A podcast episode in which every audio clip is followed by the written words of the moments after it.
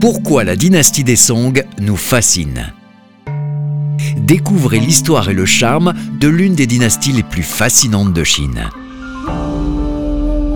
Bonjour, je m'appelle Olivier Cauchois, passionné par l'histoire chinoise. Dans cette série de podcasts, nous allons braquer le projecteur sur la dynastie des Song, l'une des époques les plus prestigieuses de la longue histoire de Chine. Épisode 15 une ère nouvelle pour la peinture chinoise.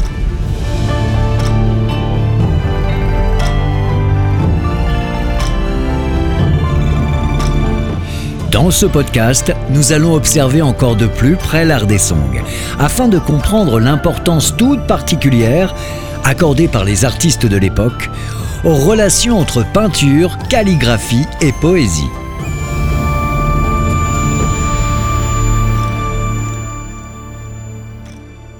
Un tournant majeur a été pris après que la cour impériale ait fui l'invasion des barbares venant du nord.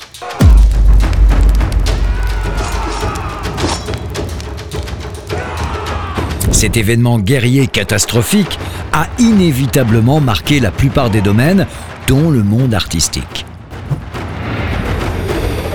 Sous les Song du Nord, après cette fuite au sud, le temps est à la reconstruction et à la consolidation.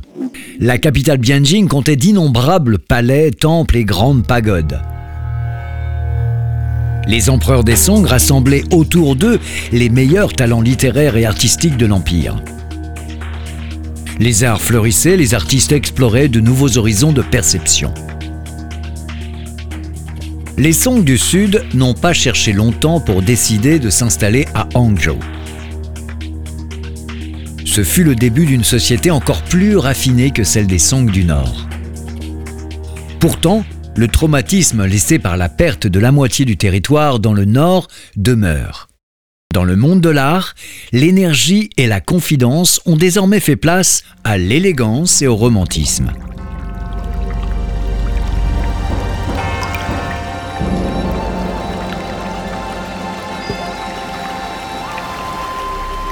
Un autre changement important. Si l'art des Song du Nord, la peinture de paysages en particulier, relevait du réalisme, les artistes du Sud, probablement nostalgiques du passé, recherchent maintenant quelque chose de plus spécial, de plus profond. Pour les peintres des Song du Sud, reproduire simplement le monde autour de soi, aussi beau soit-il, est un échec artistique. Notons au passage que ce fait historique nous souligne aujourd'hui la différence entre photographier et peindre. Car la peinture doit avoir quelque chose de plus. Il ne suffit plus de peindre juste la montagne ou la rivière. L'ouvrage doit être composé par un mystérieux ingrédient supplémentaire, grâce auquel le résultat final dépasse largement l'addition simple du papier et de l'encre. Évidemment, cela peut nous sembler évident aujourd'hui, mais à l'époque des Song, l'idée est révolutionnaire.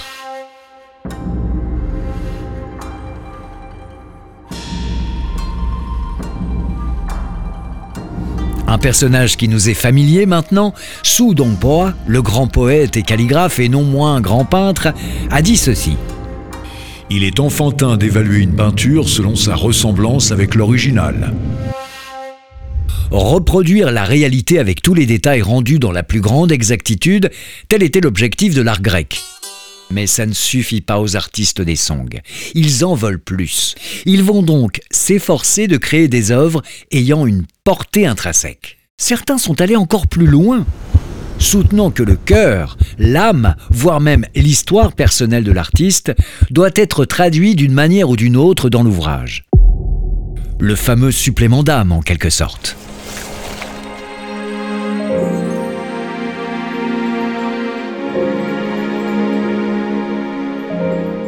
Faisons maintenant une petite recherche terminologique à présent afin d'apprécier à leur juste valeur la peinture et la calligraphie des Song. Rappelons-nous du chef-d'œuvre datant des Song, la fameuse peinture sur rouleau dont le titre en chinois est Chiming Shangre Tu, traduite en français fait du Chiming au bord de la rivière. On retrouve le même caractère tu dans le mot chinois pour dire bibliothèque, tu shu guan. Littéralement un musée des livres des dessins. Bon, vous pouvez penser que les Chinois aiment juste les livres de dessin, mais bien évidemment ce n'est pas vrai. Tout signifie autre chose que le dessin. Cela définit aussi une carte, un tableau ou un plan. Car en effet, on peut considérer que la peinture des Song est un art multimédia. Ces tableaux ou rouleaux contiennent presque toujours des lignes de poésie tracées en belle écriture. La peinture et la calligraphie s'unissent dans un ensemble cohérent.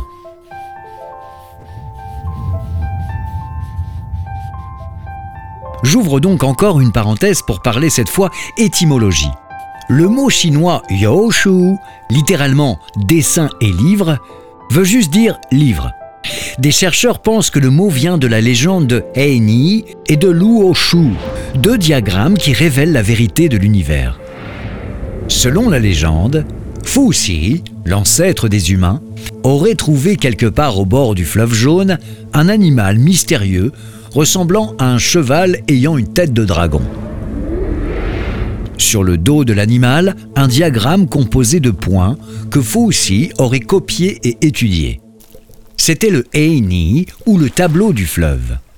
Par hasard, un autre sage que Fuxi aurait découvert un morceau de carapace de tortue portant également un schéma composé de points. Ce monsieur l'a copié et l'a étudié attentivement. C'était le Luo Shou, autrement dit le carré magique. Les deux diagrammes étaient considérés comme donnés par le ciel pour aider l'homme à comprendre le fonctionnement du monde.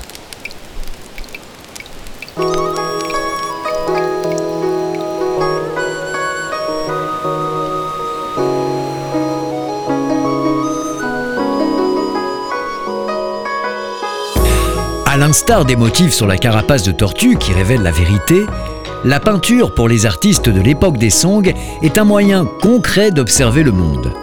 Car souvenez-vous, le véritable artiste est aussi un observateur subtil. Exemple concret avec Mi Fu, qui déclare vouloir être l'ami des rochers. L'artiste passe concrètement énormément de temps à contempler les rochers pour pouvoir rendre leur âme et leur esprit sous ses pinceaux. Quand vous regardez un ouvrage de l'époque, il faut savoir apprécier en même temps l'image, la poésie et la calligraphie. Les trois éléments étant d'une importance égale, car un grand artiste se doit de les maîtriser tous. Chacun des trois éléments est un outil pour raconter l'histoire. La relation et l'interaction entre les trois éléments enrichissent encore davantage le message de fond, le message de l'ouvrage la peinture, résultant de l'observation de la nature, la poésie exprimant les pensées, les interrogations, la compréhension et la perception en rapport avec l'image peinte. La calligraphie, enfin, traduisant l'état d'âme de l'artiste, elle s'ajoute à la compréhension globale de l'ouvrage.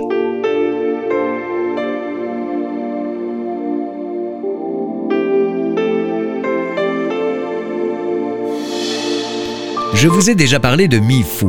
Souvenez-vous, c'est celui qui admire les rochers. Eh bien, il n'est pas le seul. Les souverains de l'époque Song aiment décorer leur jardin avec des blocs de pierre coûtant souvent d'importantes sommes d'argent. Il se dit même que l'empereur Ruizong des Song du Nord a presque ruiné l'État avec son jardin appelé Kuen Yue. Je vous laisse imaginer la grandeur du jardin il faisait venir du sud de gigantesques rochers aux formes fantastiques dont le transport en bateau à travers le Grand Canal coûtait évidemment des fortunes. Mais revenons à l'artiste Mifu. Observateur attentif, Mifu cherche à capter l'essentiel de son objet et de le traduire avec son pinceau. Il a donc élaboré une technique originale consistant à composer son tableau avec des points tracés de manière subtile. On les appelle les points de Mi. Mifu est partisan du courant selon lequel la peinture et la calligraphie, si elles ne sont pas identiques, partagent la même origine.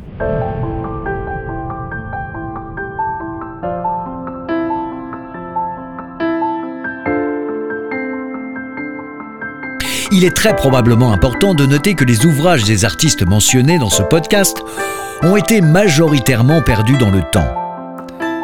Cela ne nous empêche pas de nous informer de leur style grâce à des textes descriptifs, des essais sur l'art datant de l'époque, mais aussi à la recherche généalogique des artistes, ce qui nous permet précisément de savoir si tel artiste a été influencé par tel autre. Ainsi, il nous est possible d'apercevoir le style de Su Dongpoa dans les œuvres de son cousin, Wen Tong, les deux hommes étant peintres renommés et partageant bon nombre d'idées esthétiques.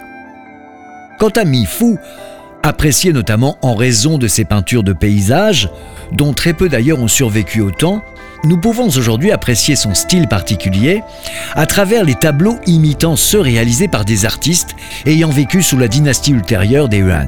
Su Dongpoa et Mi Fu ont été tous deux parmi les peintres les plus prestigieux sous les Song. Mais malgré leur remarquable contribution à l'art, nous ne possédons que peu de preuves directes de leur grandeur.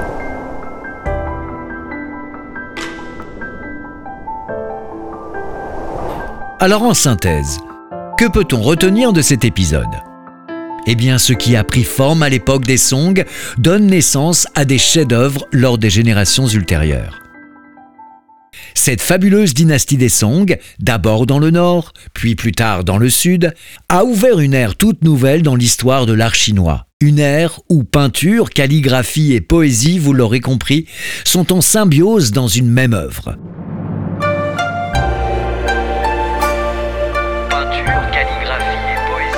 Les trois éléments se complètent, se soutiennent et se renforcent mutuellement.